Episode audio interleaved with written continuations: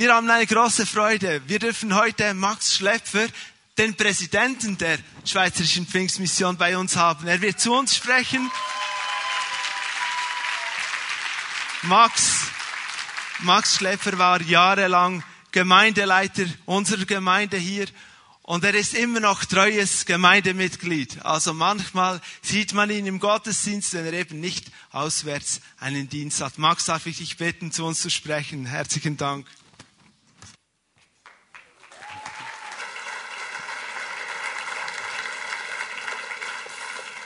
Ja, vielen Dank, Tom, für diesen freundlichen Empfang. Es ist mir wirklich eine große Ehre und Freude, hier auf der Kanzel zu stehen an diesem Morgen.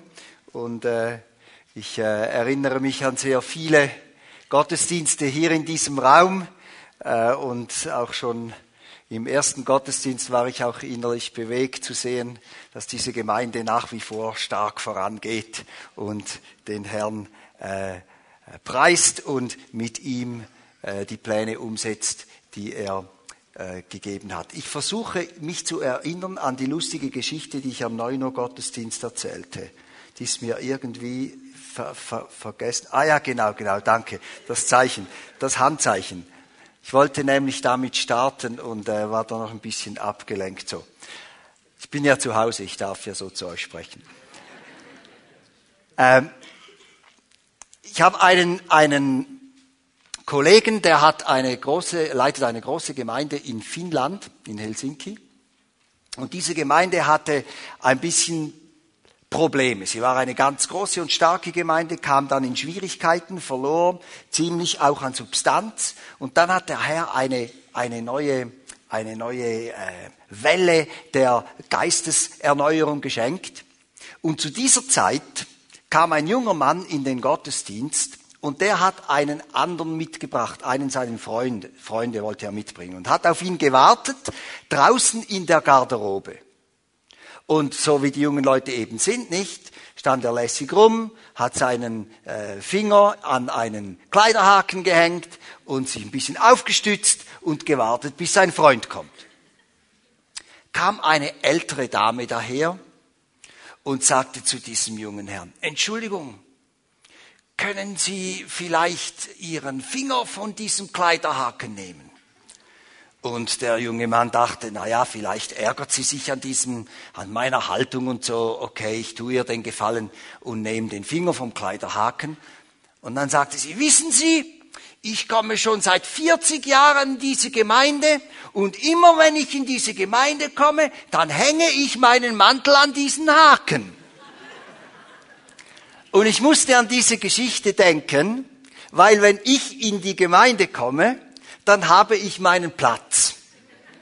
Also ich sitze, setze mich nicht immer an denselben Platz. Ich äh, bin irgendwo, ich habe meine Zone. Und ihr wisst ja, wie das ist, wenn plötzlich jemand in deiner Zone sitzt oder den Stuhl belegt hat, der dir gehört. Aber es ist wirklich mein Wunsch für die Gemeinden, zu denen wir gehören dürfen, auch innerhalb unserer Bewegung, dass wir an jedem Sonntag nicht mehr wissen, wo wir uns hinsetzen sollen, weil der Platz, den wir haben, bereits von jemandem besetzt sein könnte. Und dass wir uns dann nicht ärgern, sondern dass wir uns freuen. Abgemacht? Gut. Es freut mich sehr, dass ich äh, als äh, Präsident unserer Bewegung äh, hier sein darf. Und viele haben sich gefragt, was macht der Max denn die ganze Zeit? Früher hat er, hat er einmal am Sonntag gepredigt und den Rest der, der Woche ist er irgendwie rumgehangen. Jetzt predigt er nicht mehr jeden Sonntag, reist in der ganzen Welt rum und vergnügt sich. Also ähm, ich gebe gerne mal ein bisschen Einblick in die Arbeit unserer Bewegung, aber das ist ja nicht das Thema heute. Aber ich möchte zwei Dinge sagen. Die Schweizerische Pfingstmission, zu der wir hier gehören, auch als Gemeinde, setzt sich seit ihrer Gründung für zwei wesentliche Dinge ein. Das erste ist Gemeindebau und das zweite ist Mission.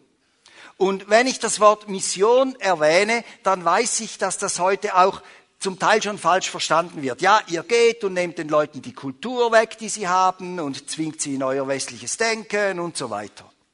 Und ich möchte hier ähm, betonen, dass bei allem, was wir tun, und so ähm, bekommen das auch die äh, Pastoren mit, die mit uns verbunden sind, bei allem, was wir tun, haben wir als SPM zwei Prinzipien, an die wir uns immer halten. Das erste ist das Wahrheitsprinzip. Wir glauben, dass wir in dieser Welt die Wahrheit von Jesus Christus frei verkündigen dürfen. Dass wir die Wahrheit aufrechterhalten dürfen. Er ist der einzige Erlöser für die Menschen. Gleichzeitig halten wir aber auch das Freiheitsprinzip hoch, indem wir uns bewusst sind, wir dürfen keinen Menschen durch irgendwelchen Zwang dazu verpflichten, dem zu glauben und dem zu folgen, was wir persönlich glauben, sondern wir offerieren die Botschaft von Jesus Christus und erwarten freie Entscheidungen von Menschen, die diese Botschaft hören, sei es hier in der Welt, in der wir leben, in der westlichen Welt, in der Schweiz, sei es in irgendeinem anderen Land, in dem wir unseren Dienst tun.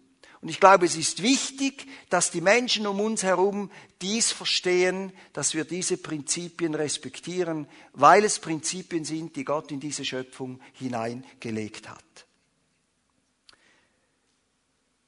In einer Familie wie in einer Gemeindefamilie der SPM gibt es fröhliche Nachrichten. Eine fröhliche Nachricht ist, dass wir jetzt auch eine Gemeinde angefangen haben in Schwyz. Immerhin ein Kantonshauptort, an dem es noch keine SPM-Gemeinde gibt. Aber es gibt auch traurige Nachrichten und ich muss euch heute Morgen eine traurige Nachricht weitergeben. Ich mache das auch, weil ich da indirekt involviert bin und froh bin für eure Gebete. Ähm, ihr wisst ja, dass wir in verschiedenen Ländern Missionare haben und die Tochter unseres Missionsehepaars in Kambodscha, Pierre und Simonetta Tami, ihre Tochter Naomi ist vor 14 Tagen im Alter von 23 Jahren gestorben. Und uns hat als ganze äh, Pastorengemeinschaft hat uns diese Botschaft sehr, sehr betroffen gemacht. Naomi hatte eine unheilbare Herzkrankheit seit Geburt und ähm, ist während eines äh, Aufenthalts in New York, wo sie beruflich unterwegs war, äh, mitten auf der Straße tot zusammengebrochen. Und das ist natürlich eine sehr harte Realität, der sich die Eltern hier ähm, gegenüber sehen. Und ich werde ähm, Mittwoch nach Kambodscha reisen, um den Gedenkgottesdienst zu halten in Phnom Penh am Samstag. Und bin euch dankbar, wenn ihr auch äh, daran denkt, wenn ihr betet für Pier Giorgio und Simonetta, für die anderen beiden Kinder, die sie haben, Anna und Deborah.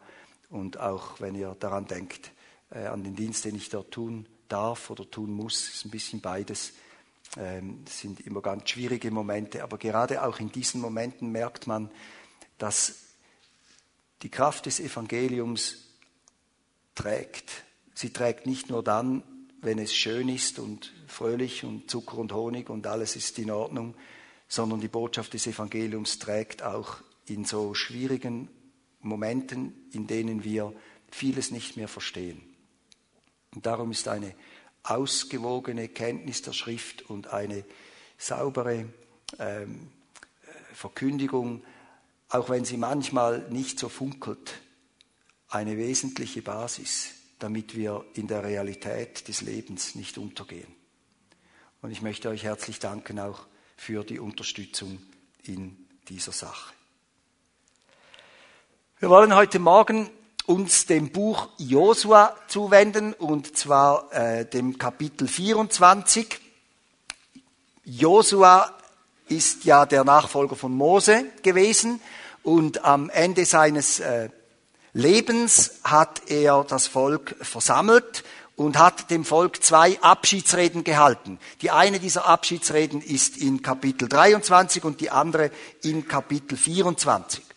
Und in diesen Abschiedsreden, da hat er auch ein bisschen Jubiläum gefeiert. Er war ganz lange der äh, Leiter dieses Volkes, hat zurückgeschaut auf das, was geschehen ist und hat die Menschen ähm, an das erinnert, was Gott in ihrer Mitte getan hat. Und wenn es um ein Jubiläum geht, das wisst ihr ja alle, dann ähm, äh, schaut man ja vor allem zurück. Also ich nehme an, ihr habt alle schon mal ein Jubiläum erlebt, vielleicht einen runden Geburtstag oder ein Hochzeitstag oder ein Firmenjubiläum.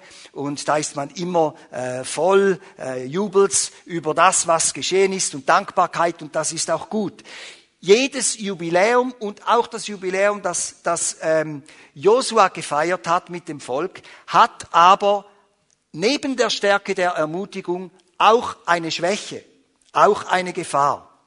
Und die Gefahr ist Nostalgie. Bei Josua ging es aber nicht um die Nostalgie, sondern bei ihm ging es darum, dieses Jubiläum zu brauchen, um die Menschen zu stärken in ihrem Glauben und ihrem, ihrem Vertrauen in den Herrn. Als alter Mann hat er die damalige Generation vor die Wahl gestellt, wollt ihr dem Herrn dienen und ihm nachfolgen oder wollt ihr das nicht? Und wir wissen, wir wissen ja, dass jede Generation wieder neu diese Entscheidung treffen muss. Wir können als Eltern nicht die Entscheidung der Nachfolge Jesu für unsere Kinder treffen. Wir können sie belehren, wir können ihnen das Evangelium vorleben. Aber jede Generation muss neu und selbst die Entscheidung treffen, ob sie Jesus Christus nachfolgen will oder nicht. Wir können das Evangelium nicht via DNA vererben, sondern wir können es nur weitergeben und es für die Entscheidung des Menschen frei lassen. Der Glaube fordert eine persönliche Entscheidung. Das hat man auch heute Morgen gesehen in dieser Taufe. Und ich habe mich sehr, sehr gefreut an dieser Taufe und zu sehen, dass es hier Menschen hat, junge Menschen hat, die hier stehen, nicht weil sie eine religiöse Übung vornehmen wollen, nicht weil sie von ihren Eltern dazu gezwungen worden sind oder eine Erwartung erfüllt haben von irgendjemandem, sondern weil sie eine persönliche Entscheidung getroffen haben, Jesus Christus zu dienen und ihm nachzufolgen. Jede Generation braucht das. In Englisch gibt es diesen schönen Satz, ähm, Every generation needs regeneration. Also jede Generation braucht Erneuerung. Und um diese Erneuerung ging es Josua. Und es ging ihm nicht nur um die Erneuerung einer Generation, die hier eine grundsätzliche Entscheidung fällen musste, sondern auch um die, die schon lange mit dem Herrn unterwegs waren. Und das ist meine Botschaft an die ganze Gemeinde heute Morgen, dass auch die, die mit dem Herrn schon lange unterwegs sind, ab und zu Erneuerung und Erfrischung brauchen. Und die will ich euch heute Morgen geben. Wir kommen zu Josua, Kapitel 24, Vers 15 bis 16. Wenn es euch aber nicht gefällt, dem Herrn zu dienen. Dann entscheidet euch heute, wem ihr dienen wollt. Den Göttern, denen eure Väter jenseits des Stroms dienten, oder den Göttern der Amoriter, in deren Land ihr wohnt. Ich aber und mein Haus, wir wollen dem Herrn dienen. Das Volk antwortete, das sei uns fern, dass wir den Herrn verlassen und anderen Göttern dienen. Es war die Antwort des Volkes auf diese Herausforderung. Josua, das wisst ihr, die ihr die Bibel kennt, Josua hat an diesem speziellen Ereignis auch den Bund erneuert, den Gott mit dem Volk Israel zuallererst am Berg Sinai mit Mose geschlossen hat. Und dieser Bund wurde dann, als Josua mit dem Volk durch den ähm, äh, Jordan zog, wieder erneuert und später sogar in der Zeit von Nehemia, als das Volk aus der Gefangenschaft zurückkam, ebenfalls wieder erneuert. Liebe Freunde, jede Vision, jedes Ziel, das wir haben, auch unser Glaube, braucht Erfrischung und Erneuerung, um konstant vorangehen zu können. Das ist wahr für den Sport, das ist wahr für ein Geschäft, das ist wahr für dein Hobby, das ist wahr für deine Ehe, das ist wahr für deine Familie und es ist ebenfalls wahr für das Leben der Gemeinde und für den persönlichen Glauben. Denn der Glaube kann Routine werden. Er kann zu etwas werden, an das wir uns gewöhnt haben. Der Hunger kann ausbleiben, dass der Herr, dem wir dienen, bereit ist, immer wieder neu, kreativ in unser Leben einzugreifen. Man kann sich daran gewöhnen, wie die Gottesdienste laufen und dass man gute Qualität in der Predigt hat und dass man miteinander beten kann und das Feuer kann abnehmen, es kann sogar manchmal erlöschen. Martin Luther hat vor vielen hundert Jahren gesagt, wir, die wir das Evangelium reichlich haben, sind längst satt und überdrüssig, dass uns die Verkündigung und sogar die Mitchristen egal sind, sagte er damals. Aber ich warne davor, jeder soll aufpassen, dass ihm die Bibel nie langweilig und die Gemeinschaft mit Gott und den Glaubensgeschwistern nie gleichgültig werde. Dass das Feuer erkalten kann, das finden wir auch aufgezeichnet in der Bibel, wenn wir im letzten Buch der Bibel lesen, in der Offenbarung.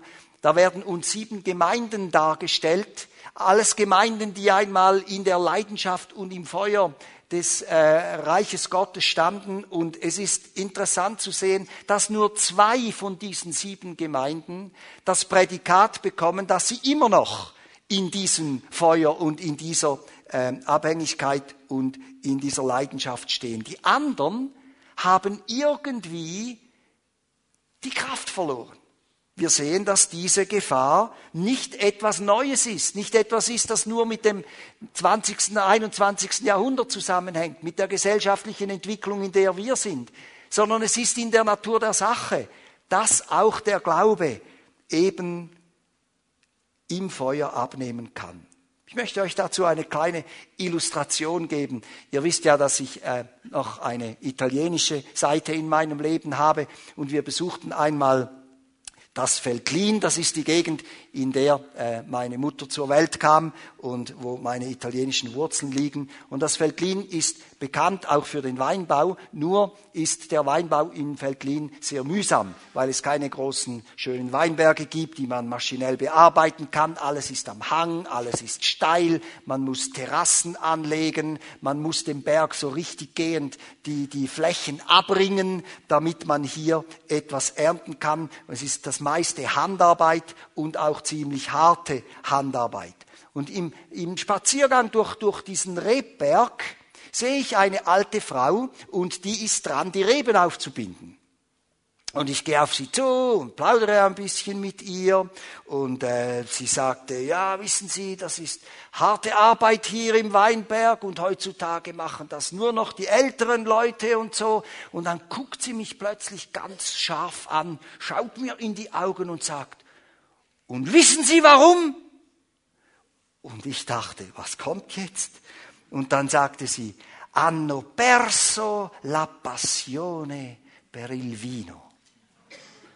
Sie haben die Leidenschaft für den Wein verloren. Unsere junge Generation hat die Leidenschaft für den Wein verloren. Jetzt bleibt es nur noch an uns Alten, diese Tradition aufrechtzuerhalten. Und als sie das sagte, und Leute, wenn wir mit Jesus unterwegs sind, müssen wir immer gefasst sein, dass er mit seinem Geist irgendwie zu uns spricht. Als sie das sagte, traf es mein Herz. Und ich dachte, kann es nicht auch in unserem geistlichen Leben so sein, dass wir die Leidenschaft verlieren? Oder dass sie zurückgeht? So vieles geschieht um uns herum, so vieles beschäftigt uns, so vieles ist auch gut, mit so vielen Dingen haben wir zu tun. Und es kann auch uns passieren, dass wir nicht mehr motiviert von dieser Leidenschaft im Reich Gottes stehen. Und ich möchte euch ein paar Dinge zeigen, die unseren Glauben lebendig erhalten damit wir in diesen Dingen stark wachsen und in diesen Dingen einander ermutigen und vorangehen, so dass der Herr mit uns in der Leidenschaft leben kann. Erlebnisse mit dem Herrn aus der Vergangenheit halten den Glauben lebendig. Josua schaute auch mit dem Volk zurück auf das, was Gott getan hatte in der Vergangenheit.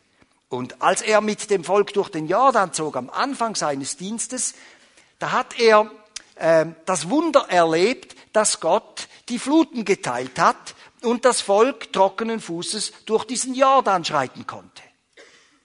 Und Josua hat gesagt, halt mal Leute, wenn ihr in der Mitte des Flusses seid, dann nimmt jeder Verantwortliche des Stammes einen Stein aus der Mitte dieses Flusses und trägt ihn rüber ans andere Ufer. Und dort machen wir mit diesen zwölf Steinen, die mitten aus dem Fluss kommen, einen Steinhaufen, sozusagen ein Denkmal. Denn wenn in vielen, vielen Jahren eure Kinder mit euch an diesem Fluss vorbeikommen und der kleine Junge fragt, Daddy, warum ist dieser Steinhaufen hier? Oder Mami, was soll dieser Steinhügel? Dann sollt ihr ihnen sagen, die waren einmal mitten im Fluss, als unsere Vorfahren hier in dieses Land kamen. Und Gott war mit ihnen und hat die Fluten geteilt und jeder hat einen Stein rausgenommen und ihn auf die andere Seite getragen. Ihr lieben Kinder, Gott hat in der Vergangenheit groß gehandelt, darum sind all diese Steinhaufen hier. Und sie sollen euch ermutigen, dass er auch mit euch groß handeln kann. Es gibt einen anderen Steinhaufen, den ihr sicher kennt, ist der Ebenezer Steinhaufen von Samuel. Da hat er ja dem Volk gesagt, vergesst nicht, was Gott getan hat, Leute. Und damit ihr euch bewusst seid, bis hierher hat Gott geholfen, richten wir jetzt einen Steinhaufen auf. Und dieser Steinhaufen soll euch sagen, Gott ist treu geblieben bis auf diesen heutigen Tag. Die Erinnerung an das, was Gott getan hat, hilft uns, unseren Glauben lebendig zu erhalten. Ihr kennt sicher alle Psalm 103. Ich musste den, so alt bin ich, in der Schule noch lernen, als es noch einen christlichen Religionsunterricht gab, zu dem alle gehen mussten. Und da mussten wir noch Bibelverse auswendig lernen. Und einer, den ich auswendig lernen musste, war Psalm 103. Lobe den Herrn meine Seele und vergiss nicht, was er dir Gutes getan hat. Unser Glaube wird gestärkt und ermutigt, wenn wir nicht vergessen, was Gott in der Vergangenheit getan hat. Dafür hat Gott dem Volk Israel auch Feste gegeben. Es gibt verschiedene große Feste, die gefeiert wurden. Das Passafest, das Fest der Wochen oder Pfingstfest oder das Laubhüttenfest. all diese Feste, die könnte ich jetzt erklären. Und in all diesen Festen war etwas enthalten, an das sich das Volk erinnern sollte, damit sie in ihrem Glauben erfrischt werden und lebendig erhalten werden. Auch unser Kirchenjahr, nicht? Wir schmunzeln manchmal übers Kirchenjahr, ja. Ja, es ist wieder mal Familientürk. Es ist Weihnachten. Müssen wir, weißt du, bei uns ist es halt so. Oder es ist wieder mal Ostern, oder? Auch diese Dinge helfen uns, unseren Glauben zu erneuern. Wir erinnern uns, dass Jesus auf diese Erde gekommen ist. Wir erinnern uns, dass er am Kreuz gestorben ist. Wir erinnern uns, dass er auferstanden ist. Wir erinnern uns am Pfingsten, dass Gott den Heiligen Geist gegeben hat auch wenn 99 Prozent der Schweizer wahrscheinlich nicht mehr wissen, worum es geht im Pfingsten. Aber die Pfingstgemeinde sollte das noch wissen, oder? Wir erinnern uns und werden ermutigt und gestärkt in unserem Glauben. Aber es sind nicht nur diese Dinge, die wir in der Bibel lesen, die aus der Vergangenheit stammen und unseren Glauben ermutigen und aufbauen, sondern auch unsere eigene persönliche Glaubensgeschichte kann eine Ermutigung sein, um unseren Glauben lebendig zu erhalten. Denk einmal wieder zurück an deine Bekehrungsgeschichte. Ich mache das noch ab und zu. Ich dachte heute Morgen zurück an meine Taufe. Und als die Verse verlesen wurde, dachte ich, was war jetzt schon wieder dein Vers, den du bekommen hast an der Taufe? Hm? Man erinnert sich und der Glaube wird aufgebaut und ermutigt. Ihr habt Gebetserhörungen in eurem persönlichen Leben erfahren. Ihr habt Entwicklungsschritte gemacht. Ihr seid nicht mehr dieselben Personen, die ihr einmal wart, weil der Heilige Geist in euch etwas getan hat, an euch gearbeitet hat und dran ist, euch zu ermutigen, äh, aufzubauen. Und das ermutigt euch dran zu bleiben, wenn es vielleicht auch einmal schwierig ist. Wir haben aber nicht nur Glaubenserlebnisse in unserem persönlichen Glaubensleben, wir haben auch Glaubenserlebnisse als Gemeinde. Auch als Gemeinde gehen wir einen Weg. Es gibt Phasen, in denen wir ganz starke Wirkungen des Geistes erleben können. Es gibt andere Phasen, in denen es schwieriger und harter ist. Gehört alles zum Leben. Und wenn wir uns erinnern, wie Gott gehandelt hat, auch in der Gemeindevergangenheit, dass diese Gemeinde hier über so viele Jahrzehnte besteht, das ist eine Glaubensermutigung. Am Pfingstsamstag hat die NZZ, die Schweizer Zeitung, einen Artikel veröffentlicht, in dem über die Bedeutung der Pfingstgemeinden etwas geschrieben stand. Und Leute, das ist eine unermessliche Glaubensermutigung, wenn wir dran denken, dass, in, dass noch vor 30, 40 Jahren die Gemeinden unter schärfstem Beschuss standen, nicht nur von der Welt, sondern auch von anderen christlichen Gemeinden, die die ganze Theologie des Heiligen Geistes, der Geistestaufe, der Geistesgaben nicht geteilt haben. Schreibt die NZZ am Pfingstsamstag 2013 Folgendes. Was die traditionellen Kirchen nachdenklich machen sollte, ist die Tatsache, dass es die, dass es die Pfingstbewegung offensichtlich versteht, auf die Sinnfragen und religiösen Bedürfnisse moderner Menschen in einer globalisierten Welt eine Antwort zu finden. Hey, da geht's um Verkündigung.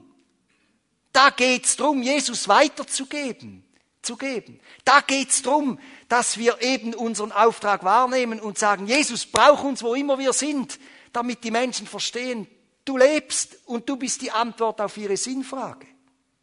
Ich habe NZZ gelesen, gelesen, nicht die Bibel. In dieser Hinsicht entwickeln die pfingstlichen und charismatischen Gemeinden die Rolle der früheren Volkskirchen weiter und sie stellen sich dabei und sie, und sie stellen dabei Gemeinschaft und Familie in den Mittelpunkt. Aha. Wisst ihr, ich komme in vielen Gemeinden herum und für mich ist der Schluss der Gemeinde des Gottesdienstes immer ein Indikator, auf den ich warte, ist einer meiner, meiner Markers, meiner Indikatoren. Weißt du, wenn fünf Minuten nach dem Gottesdienst alle weg sind, oder? Ciao, schönen Sonntag. Oder ob die Leute noch miteinander sprechen und miteinander vielleicht sogar einen Kaffee trinken oder vielleicht sogar essen, wenn es die Möglichkeit gibt oder austauschen. Da merkt man etwas von dieser Familie. Und Gemeinden, die Hauszellen haben, wie auch diese Gemeinde, pflegt auch den Aspekt der Familie. Man ist nicht einfach verloren, man ist eingebunden. Ein wichtiger Teil wird hier beschrieben. In Zeiten der Desorientierung und der Bindungslosigkeit gelingt es den Pfingstgemeinden, die christliche Botschaft für den suchenden Menschen relevant zu machen und ihm eine geistliche und soziale Heimat zu geben. Wunderbar, oder? Freunde, lasst uns dranbleiben und nicht müde werden an dem. Wir werden ermutigt, das zu tun. Und es ist schön, dass dieses Zeugnis hier steht. Ich hoffe, dass in zehn Jahren, wenn die NZZ wieder darüber schreibt, dass sie nicht schreiben muss, wir konnten einmal feststellen, dass diese Dinge Realität waren. Sie sind jetzt verschwunden. Lasst uns dranbleiben, dass wir hier mit dem Herrn vorangehen und unseren Dienst tun. Aber es ist nicht nur das Leben in der Vergangenheit, das unseren Glauben ermutigt. Es ist auch das Leben in der Gegenwart, das unseren Glauben lebendig erhält. Auch bei Josua war das so. Am Ende des Kapitels 24, da sagt das Volk als Antwort, wir wollen dem Herrn dienen. Sie sagten, Josua, genug gesprochen, jetzt wir wollen dem Herrn dienen. Jawohl, wir entscheiden uns, hier und jetzt wollen wir dem Herrn dienen und ihm nachfolgen und ihm gehören. Liebe Freunde, wir sind berufen, jetzt das Evangelium zu leben. Jetzt ist unsere Zeit. Und Gott hat uns durch den Heiligen Geist reichlich beschenkt, dass wir fähig sind, jetzt das Leben als Christen zu leben. Dieser Heilige Geist wurde uns gegeben, damit er uns an alles erinnert, was Jesus lehrte und dass das präsent ist, was Jesus in seinen Botschaften uns weitergegeben hat. Dieser Heilige Geist ist uns gegeben, dass dann, wenn wir mit Menschen reden über geistliche Wahrheiten, die sie manchmal gar nicht verstehen, dass wir uns darauf verlassen können, währenddem wir unsere schwachen Worte an die Menschen richten. Arbeitet der Heilige Geist in ihren Herzen. Manchmal sieht man es äußerlich, manchmal sieht man es nicht arbeitet an ihren Herzen und bringt innere Überzeugung, dass sie Jesus Christus brauchen oder dass sie ihr Leben neu nach Gott ausrichten sollen oder dass sie das Wort Gottes ernst nehmen sollen, weil es ein Segen für sie ist. Währenddem wir reden, jetzt hier wirkt der Heilige Geist mitten unter uns. Und wir hatten Pfingsten, Pfingsten ist das Kommen des Heiligen Geistes, als der Heilige Geist den Jüngern gegeben wurde und den Nachfolgern Jesu gegeben wurde, damit sie Kraft bekommen und in dieser Kraft das Leben leben können, wo immer sie sind, was immer geschieht, was immer kommt, was immer ihr Leben auch bringt. Jetzt ist eine Ermutigung. Wir stehen in diesem Jetzt nicht alleine. Jesus hat so schön gesagt, ich lasse euch nicht als Weisen zurück hey, das ermutigt meinen Glauben, das baut mich auf. Wenn ich am Morgen aufstehe, der Heilige Geist sagt, bist du auch schon auf, aufgestanden? Ich bin schon lange auf.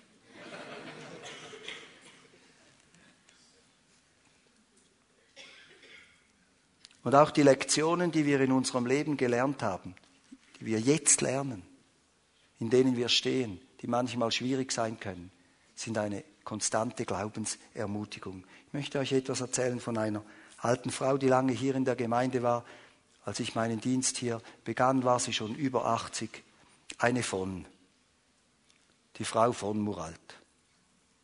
Und ich hatte damals ein bisschen ein gestörtes Verhältnis zu den Oberschichten unserer Gesellschaft. Ich bin da 68er und eher so ein bisschen skeptischer aufgewachsen und so. Und diese Frau hat mich mit meiner Frau und meinem, äh, unserem kleinen Kind damals eingeladen. Und ich war erstaunt, dass sie mich einlädt. Sie wollte mich einfach kennenlernen. Ja, du bist jetzt da neu in der Gemeinde und so. Wir kamen zu ihr und dann hat sie uns Mittagessen gekocht und sagte, Sie müssen entschuldigen, ich, ich kann nicht so gut kochen. Ich habe erst vor ein paar Jahren angefangen zu kochen und äh, ich, ich tue mein Bestes, aber es ist nicht so, so wie, wie man sonst Gäste bekocht. Und dann hat sie uns ihre Geschichte erzählt. Diese Frau hatte eine Haushälterin, die jahrzehntelang für sie gearbeitet hat, den Haushalt besorgt hat, gekocht hat, all die Aufgaben gemacht hat. Und dann wurde diese Haushälterin schwer krank und konnte nicht mehr arbeiten. Und diese Frau von Muralt, sie war zu jener Zeit etwa 80 Jahre alt, als diese Haushälterin starb, hat gesagt, ich pflege diese Frau. Ich lerne für sie kochen. Ich will nicht, dass sie da irgendwo von fremden Leuten betreut wird. Und hat ein blühendes, glühendes Zeugnis von der Liebe Jesu dieser Frau gegenüber gelebt, bis sie gestorben ist. Und in dieser Zeit lernte sie kochen. Und es hat meinen Glauben aufgebaut. Solche Dinge, die wir jetzt erleben in unserem Leben, von Menschen, die Jesus Christus kennen und seine Liebe praktisch ausleben, ermutigen unseren Glauben und bauen uns auf. Aber es sind nicht nur die Dinge in der Vergangenheit und in der Gegenwart, sondern es gibt auch Dinge in der Zukunft, die unseren Glauben ermutigen und unseren Glauben aufbauen. Am Ende des Josua-Buches als er seine zwei großen Abschiedsreden fertig hatte, hat Josua wieder einen Steinhaufen aufgebaut. Das Land muss ja voll Steinhaufen gewesen sein. Und zwar hat er jenen Steinhaufen aufgebaut, um den Menschen zu sagen, ihr habt euch jetzt für Jesus Christus entschieden, äh, für, äh, das ist für die Gemeinde, ihr habt euch jetzt entschieden, Gott nachzufolgen. Und dieser Steinhaufen soll euch klar machen, dass diese Entscheidung eine Bedeutung und Wirkung hat für die Zukunft. Die Bibel macht es uns klar. Wir sind geschaffen für die Ewigkeit. Wir leben in einer gefallenen, sündigen Welt, die unter dem Gesetz der Sünde leidet. Dieses Gesetz der Sünde herrscht immer noch. Darum müssen wir alle sterben. Aber wir wurden eigentlich geschaffen für das ewige Leben. Und als Jesus Christus am Kreuz starb, hat er auch den Preis bezahlt, dass wir wieder das ewige Leben bekommen können. Noch nicht hier auf dieser Welt. Das Reich Gottes ist hier nicht erfüllt. Teile davon sehen wir, andere nicht. Wir werden alle sterben. Aber es gibt eine Zukunft. Unsere Gesellschaft hat den Blick für die Ewigkeit verloren. Vielleicht, wenn man an einem Grab steht, erinnert man sich wieder daran. Wir sollten öfter an die Ewigkeit denken, denn die Bibel sagt, wir haben die Ewigkeit in unser Herz bekommen. Jeder Mensch weiß, dass er eigentlich nicht nur geschaffen ist, schöne oder weniger schöne 60 oder 70 oder 80 Jahre auf dieser Welt zu verbringen, sondern dass er eine ewige Bestimmung hat, mit dem Schöpfer zu leben. Einer meiner Freunde hat einen Bildschirmschoner und auf diesem Bildschirmschoner, man kann es ja selber, selber programmieren, läuft jedes Mal, wenn der Bildschirmschoner kommt, läuft ein Satz. Und der Satz heißt, heute ist der erste Tag vom Rest meines Lebens. Naja, vielleicht ist das ein bisschen depressiv. Aber ich kenne diesen Mann, er ist überhaupt nicht depressiv veranlagt. Er hält sich mit diesem Satz auf dem Bildschirmschoner in seinem Büro die Realität vor Augen, dass es eine Ewigkeit gibt. Und dadurch wird sein Glaube ermutigt. Wisst ihr, wenn wir einen Ewigkeitsbezug haben, dann verändern sich auch unsere Werte. Wir beginnen in die Ewigkeit zu investieren, uns Zeit zu nehmen für Gott, Zeit zu nehmen für die Gemeinde. Wir wissen, dass es mehr gibt im Leben als das Hier und Jetzt. Und es wird uns auch bewusst, dass der Mensch hier entscheidet, wo er diese Ewigkeit verbringt. Die Bibel sagt, er verbringt sie entweder im Himmel oder er verbringt sie in der Hölle. Naja, ich weiß nicht, was für eine Vorstellung du von Himmel und Hölle hast.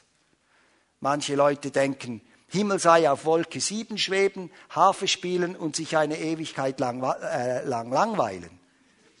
Das ist nicht der Himmel. Ich sag dir, was der Himmel ist. Der Himmel ist die Multiplikation von Liebe, Gnade, Freude, Respekt, Anerkennung, der Mangel oder das Ausbleiben von Krankheit, von Leid, von Tod, von Verletzung in ständiger Multiplikation. Das ist der Himmel. Dafür sind wir geschaffen. Ich sage dir, was die Hölle ist. Die Hölle ist die Multiplikation von Sünde, von Schuld, von Unrecht, von Ablehnung, von Verletzung, von Tod, von Krankheit, von Leid. Das ist die Hölle.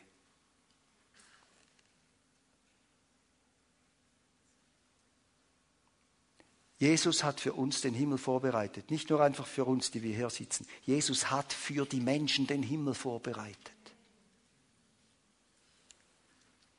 Und es ist Paulus, der, als er an diese Wahrheit denkt, sagt, weil es diesen Ewigkeitsbezug gibt, haben wir auch Kraft, durch schwierige Umstände in unserem Leben zu gehen, ohne bitter zu werden. Das ist Glaubensermutigung. Seid ihr noch da? Dieser Satz musste kommen. Liebe Freunde, es gibt Christen, die leben nur in der Vergangenheit. Die sind rückwärtsorientiert. Für die war früher alles besser. Die Autos waren besser, was ja gar nicht stimmt. Die Gesellschaft war besser, die Schule war besser, der Sport war besser, die Gottesdienste waren besser, die Familien waren besser, die Eltern waren besser, die Kinder waren lieber. Alles, sie schauen immer nur zurück. Und in diesem Zurückschauen werden sie unzufrieden. Oder sie sehnen sich nach etwas, was nie mehr kommt. Wir neigen dazu, unsere Vergangenheit zu glorifizieren. Wenn ich von Glaubensermutigung und Glaubensauferbauung rede, wie wir sie bei Josua sehen, dann geht es nicht um die Glorifizierung der Vergangenheit. Ich habe mal diesen Satz gelesen von William Somerset Maugham, einem englischen Schriftsteller, der hat gesagt, jede Generation lächelt über die Väter, lacht über ihre Großväter und bewundert ihre Urgroßväter. Wenn du im Glauben nur in der Vergangenheit lebst, dann wirst du nostalgisch und mürrisch und undankbar. Es gibt auch Leute, die leben nur in der Gegenwart, die wollen nur in der Gegenwart leben, die sagen, ich habe nichts am Hut mit der Vergangenheit, also bitte, ich lebe hier und jetzt. Die haben, die haben keine Wurzeln, kein Geschichtsverständnis. Die sagen, oh, was interessiert mich die Pfingstgemeinde da in Bern von vor 30 Jahren oder 50 Jahren? Wir haben eine Geschichte. Und nur zu deiner Erinnerung, die Bibel besteht zum größten Teil aus Geschichtsbüchern. Ist dir das aufgefallen? 1. Mose, 2. Mose, 3. Mose, 4. Mose, 5. Mose, Josua, Richter, Ruth, Samuel, König, Chronik, Hesa, Nehemiah, ist Geschichte, Geschichte, Geschichte. Dann kommen dann die Propheten noch. Dann kommen wir zum Neuen Testament. Markus, Lukas. Was schaust du mich an? Weißt du, wie es weitergeht? Matthäus, Markus, Lukas, Johannes. Und dann kommt die Apostelgeschichte. Dann kommen ein paar Lehrbriefe. Warum? Weil wir nicht nur in der Gegenwart leben können. Wir brauchen einen Bezug zur Vergangenheit. Und die Leute, die nur in der Gegenwart leben, die sagen, die sagen, ist mir egal, was passiert, ich brauche jetzt alles, so die, die Sofortgeneration. Und diese Menschen haben nur kurzfristige Ziele und sie stehen in der Gefahr, auch einer kommenden Generation, auch einer kommenden Glaubensgeneration Scherben zu hinterlassen, anstatt ein starkes Fundament.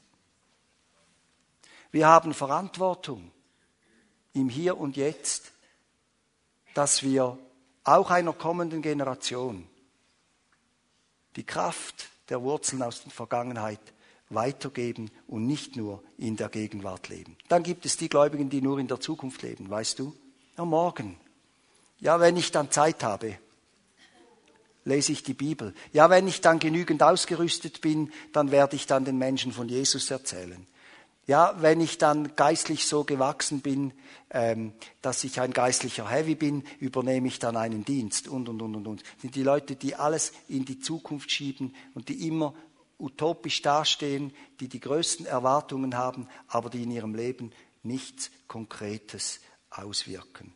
Sie verschieben alles auf morgen. Und wenn du in die Bibel schaust, dann siehst du, zur Glaubensermutigung gehören alle drei Dimensionen gleichermaßen zusammen. Ich komme zurück zum Psalm 103. Lobe den Herrn meine Seele und vergiss nicht, was er dir Gutes getan hat. Vergiss nicht Vergangenheit. Wie geht's weiter? Der dir alle deine Sünden vergibt und dich heilt von deinen Gebrechen und dich erlöst und dich krönt. Und dann geht's noch weiter. Der deinen Mund fröhlich macht in Vers 5 und du wieder jung wirst wie ein Adler. Dann schließt es mit der großen Dimension der Ewigkeit. Die Gnade aber des Herrn währt von Ewigkeit zu Ewigkeit über denen, die ihn fürchten. Und was heißt es von Jesus?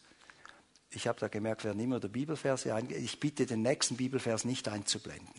Was heißt es von Jesus? Jesus Christus ist derselbe. Ihr könnt noch Bibelverse auswendig, gratuliere. Jesus Christus ist derselbe.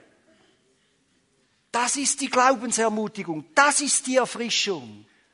Er ist heute derselbe wie er gestern war. Und wenn wir wieder zur Offenbarung gehen, diesem letzten Buch der Bibel, steht am Anfang dieses letzten Buches der Bibel, ich bin das A und das O, spricht der Herr, der da war und der da ist und der da kommt. Er betont es noch einmal, also A und O, griechisches Alphabet, A bis Z. Und Reinhard Bonke sagt jeweils, wenn er über das predigt, Jesus ist das ganze Alphabet Gottes.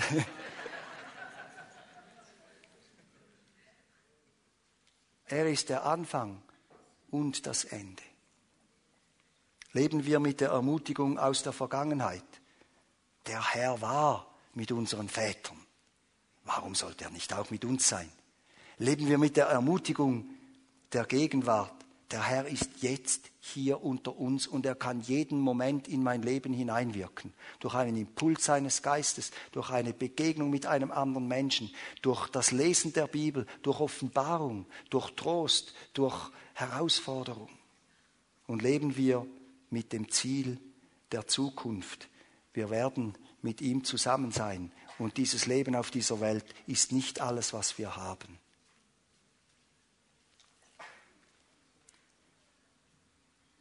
Der Herr hat der Gemeinde zwei äußere Handlungen gegeben. Eines ist die Taufe, die haben wir heute Morgen hier miterlebt. Und in dieser Taufe haben wir sein Handeln in der Vergangenheit, in der Gegenwart und in der Zukunft. Die Menschen, die sich taufen ließen, haben gesagt, Jesus Christus hat mich erlöst, meine Sünden sind vergeben. Sie haben gesagt, Gegenwart, ich stehe in einem neuen Leben mit ihm und sie sagen, ich will für diesen Herrn leben, solange ich Atem in meinen Lungen habe. Und das Zweite, was Gott uns gegeben hat als Gemeinde, ist das Abendmahl. Und im Abendmahl haben wir wieder diese drei Dimensionen, damit jedes Mal, wenn wir ein Abendmahl nehmen, dass wir uns erinnern, Jesus Christus ist in den drei Dimensionen. Er ermutigt und baut uns auf durch seine Gegenwart und sein Wirken in diesen drei Dimensionen.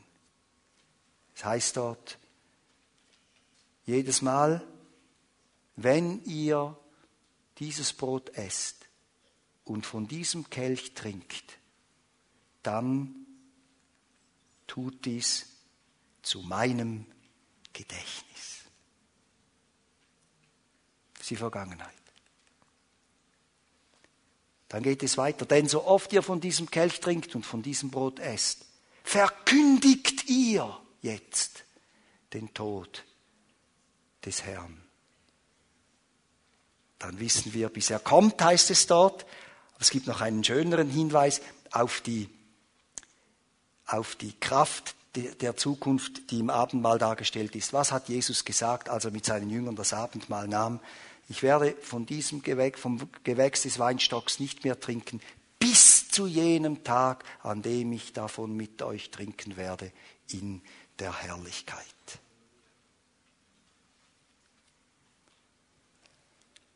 Ich möchte heute Morgen fragen, hast du eine Glaubenserfahrung gemacht? Kennst du Jesus Christus als deinen persönlichen Herrn und Erlöser? Weißt du, dass deine Sünden vergeben sind und dass er dein Leben unter seine Herrschaft ruft. Wenn du diese Erfahrung nicht gemacht hast, dann kannst du sie heute Morgen machen, weil Jesus da ist in der Gegenwart, gerade jetzt. Weil er wirkt, auch an deinem Leben, gerade jetzt. Und liebe Freunde, die ihr schon lange unterwegs seid mit dem Herrn. Und ich bin so mit meinen Augen über die ganze Gemeinde gegangen heute Morgen. Und ich habe Leute gesehen, die viel älter sind als ich. Leute, mit denen ich einiges auch schon persönlich erlebt habe. Und ich habe viele Leute gesehen, die ich gar nicht kenne persönlich. Und die auch viel jünger sind als ich. Egal wie lange du schon unterwegs bist mit dem Herrn. Es kann sein, dass du eine Glaubensermutigung und eine Glaubenserfrischung brauchst. Das Leben ist nicht immer freundlich zu uns. Und Jesus ist da und er will dich erfrischen und ermutigen, damit du mit neuer Leidenschaft, mit dem Feuer des Herrn in diesem Leben stehen kannst. Das schenkt er dir. Auch an diesem Morgen können wir beten zusammen. Herr Jesus, ich danke dir von ganzem Herzen für das, was du für uns Menschen getan hast, auch wenn wir über all das nachdenken, was wir heute Morgen in dieser Taufe gesehen haben, im Lobpreis uns in Erinnerung ruften und durch dein Wort gesehen haben, dann staunen wir einmal mehr über deine Größe, über deine Kraft und über deine Liebe. Und ich danke dir, dass du jeden Menschen liebst, der hier in diesem Raum ist, aber mehr als das. Du liebst jeden Menschen, der über diese Erde geht. Und du rufst jeden Menschen in die Gemeinschaft mit dir. Und ich bitte dich, dass du an den Menschen wirkst, die dich noch nicht kennen. Dass sie eine innere Entscheidung treffen und dich annehmen als ihren Herrn und Erlöser auch im Anschluss vielleicht gerade an diesen Gottesdienst. Und ich danke dir für die vielen Menschen, die schon so lange unterwegs sind mit dir. Und du weißt, wer von ihnen eine besondere Glaubenserfrischung und Glaubensermutigung braucht. Du siehst die Herzen, die sich nach dir ausstrecken und ich weiß, dass du kommst und sie erfrischst, gerade jetzt in diesem Moment. Dass du sie berührst und aufbaust und ihnen Zuversicht und Kraft gibst damit sie leben können zu deiner Ehre. Und ich danke dir für diese Gemeinde, dass du mit dieser Gemeinde Geschichte gemacht hast und Geschichte machst und Geschichte machen wirst. Und ich danke dir, dass du auch diese Gemeinde immer wieder erfrischst, damit sie in der Leidenschaft für dich leben und dienen kann. In Jesu Namen. Amen.